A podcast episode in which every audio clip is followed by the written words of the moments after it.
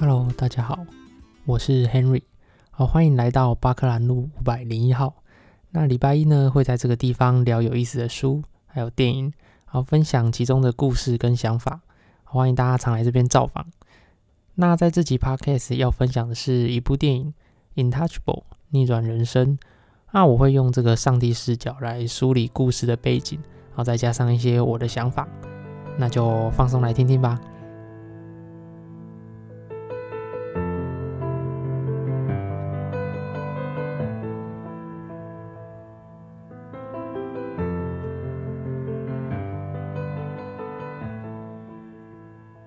逆转人生这部电影嘛，是一个法国富翁的这个真实人生。他在讲身体受伤的自己啊，跟一名照顾他的人两个人之间的故事。然后这名法国富翁也把他这个人生啊写成一本书，叫做《第二次呼吸》。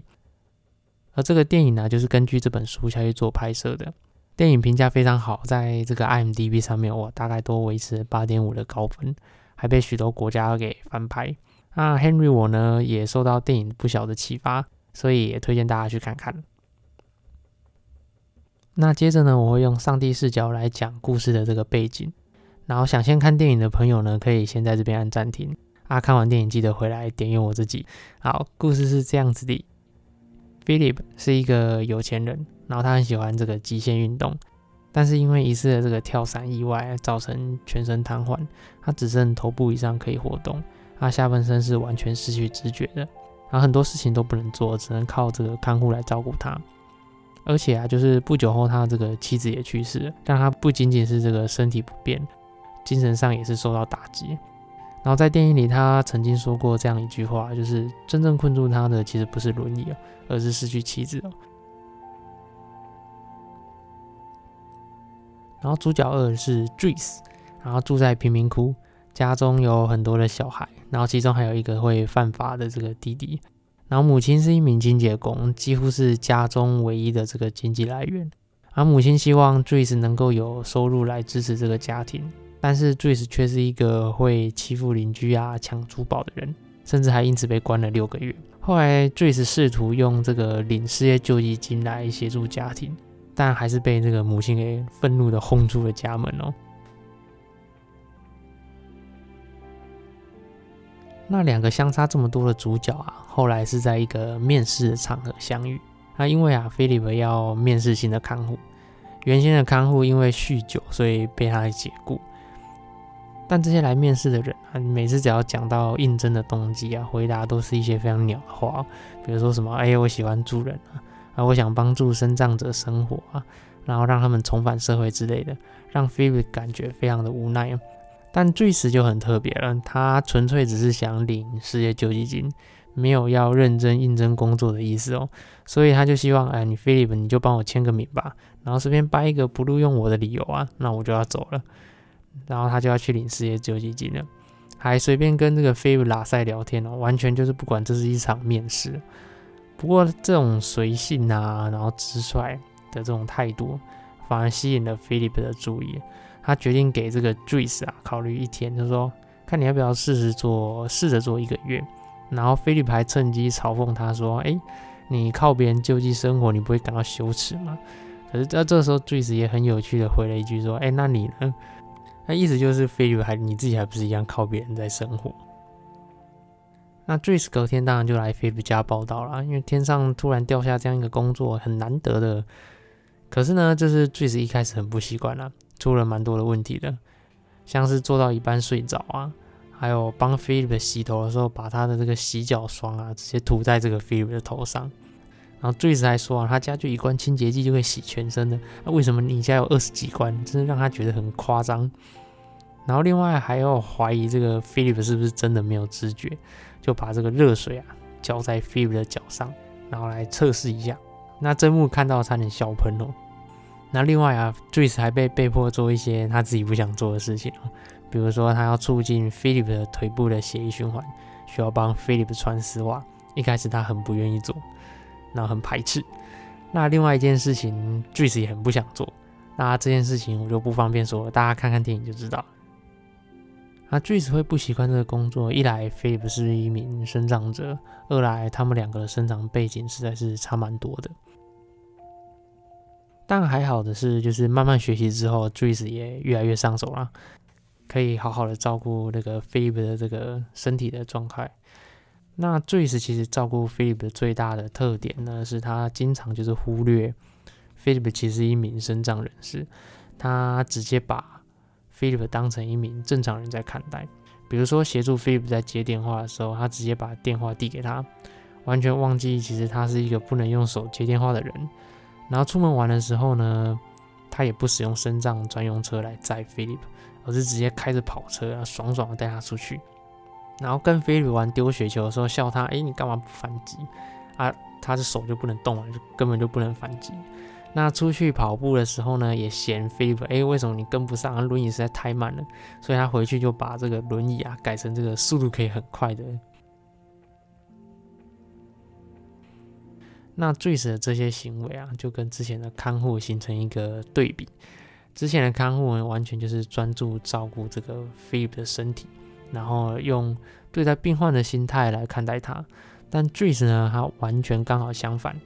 Joyce 完全就是不把 Philip 当成一名病患，他直接带他过一个正常人应该要有的生活。虽然说在专业照顾上啊醉死当然是不及那些专业照顾人士，但就是因为他把这个菲利普当成一个常人来看待，而不是用一种看待身障人士的眼光，或许就是因为这样子。他不单单照顾了这个 Philip 的身体，那也同时一并照顾到了 Philip 内心的感受。当然啦，不只是 Joyce 影响 Philip，照顾 Philip 的过程啊，也让 Joyce 慢慢的懂得，就是用一个温和的态度，用一个体恤别人的方式来对待别人。之后，Joyce 回到贫民窟的时候，他也都是用这种比较温驯的方式来教育其他人，而不是。带有他那种以前的那种暴力之气。总之呢，就是两个人彼此改变了，一个改变对方的心灵，一个改变对方的性格。电影里面其实有一段话我非常的喜欢呢，就是 Philip 他被一个朋友约出来吃饭，然后他们有一段对话是这样子的。然后首先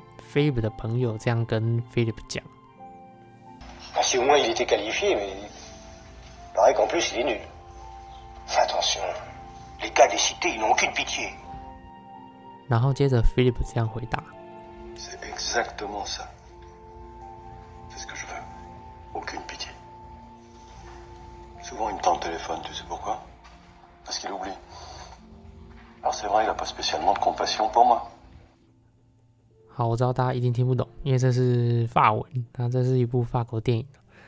那我来翻译翻译，就是。首先，Philip 的朋友他这样讲，他说：“哦，如果这个 Joyce 啊，他可以胜任这个工作，诶，那还说得过去啊。可是他看起来什么都不会啊，而且你要小心哦，这些来自贫民窟的人是没有同情心的。”然后 Philip 听完这段话之后，他停顿了一下，这样回答：“他说，对，就是这点，我要的就是这点，没有同情心。”然后 Philip 继续说：“他说，诶，你知道为什么 Joyce 总是把电话直接递给我吗？”他说：“因为他忘了我不能动。”他对我确实是没有怜悯之心。那这段其实我反复看了好多次，我一直在想。后来想说，哎，或许是这些身心障碍的朋友啊，一定也希望像个正常人一样吧，不管是身体啊、心灵还是生活，甚至是别人对他们的态度。就如果我一直被用一种怜悯的眼光看待，内心应该也会很不舒服。好，我们回到电影。那后来有一次呢，Joyce 发现 Philip 好像有诶喜欢的女生，但他只透过这个写信跟对方联系。然后 Joyce 就一直怂恿 Philip 说：“哎，你要再主动一点呐，你不能这样子畏畏缩缩啊。”但 Philip 却一直不要。后来有一次是 Joyce 直接拨电话，就是强迫这个 Philip 要试着跟这个通信的女生讲话。就后来又有一次啊，Philip 要寄自己的照片给对方看。虽然说我寄出去啊，但是 Philip 其实仍然在逃避哦。他本来 Joyce 啊帮他挑了一张就是他坐在轮椅上的照片，但 Philip 却把偷偷换成这个他四肢健全时候的照片也寄出去。应该就是 Philip 他没有勇气面对现在的自己，他怕身障会让对方有不好的想法，所以才寄这个他四肢健全时候的照片给对方。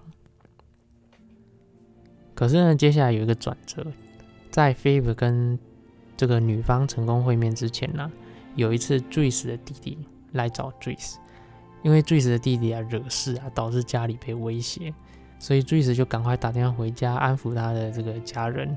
可是 Joyce 却因为工作，他没有办法回去帮忙。而这几幕呢，都被这个 Philip 看在眼里，所以 Philip 就跟 Joyce 说，他希望 Joyce 以家里为重。他这样子一辈子照顾一个病患也不太好，所以就让他回去。可是这么一来，Philip 当然也得重新找看护啊。但这些重新找的看护啊，又只专注他这个身体残疾的部分，完全没有顾虑这个 Philip 内心的感受。那被当做病人的这个日子又开始了，Philip 当然就又开始不开心了。然后这样的日子过了一阵子之后，Philip 的状况当然就越来越不好。所以 Philip 的管家赶快找到 Joyce，请他回来帮忙。那当然啦，Joyce 一回来，他们两人感情一样好嘛，所以一切又恢复了那个过往互相照料的这个日子。几天后呢，Joyce 就带 Philip 出来吃饭。坐下来的时候呢，Joyce 就跟 Philip 讲说：“哎，你这一次逃不了，你没有办法再逃避了。”Joyce 就走出了餐厅。接着，这个跟 Philip 通信的这个女生啊，就出现了。她和 Philip 相谈甚欢，然后 Joyce 就默默的离去。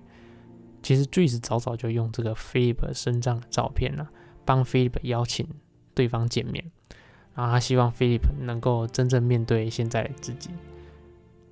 最后的结尾就是拍着 Joyce 离去的背影，然后整部电影就结束了。那顺带一提，就是真实世界中的这两个人啊，依然是非常好的朋友，他们还是有持续保持联系。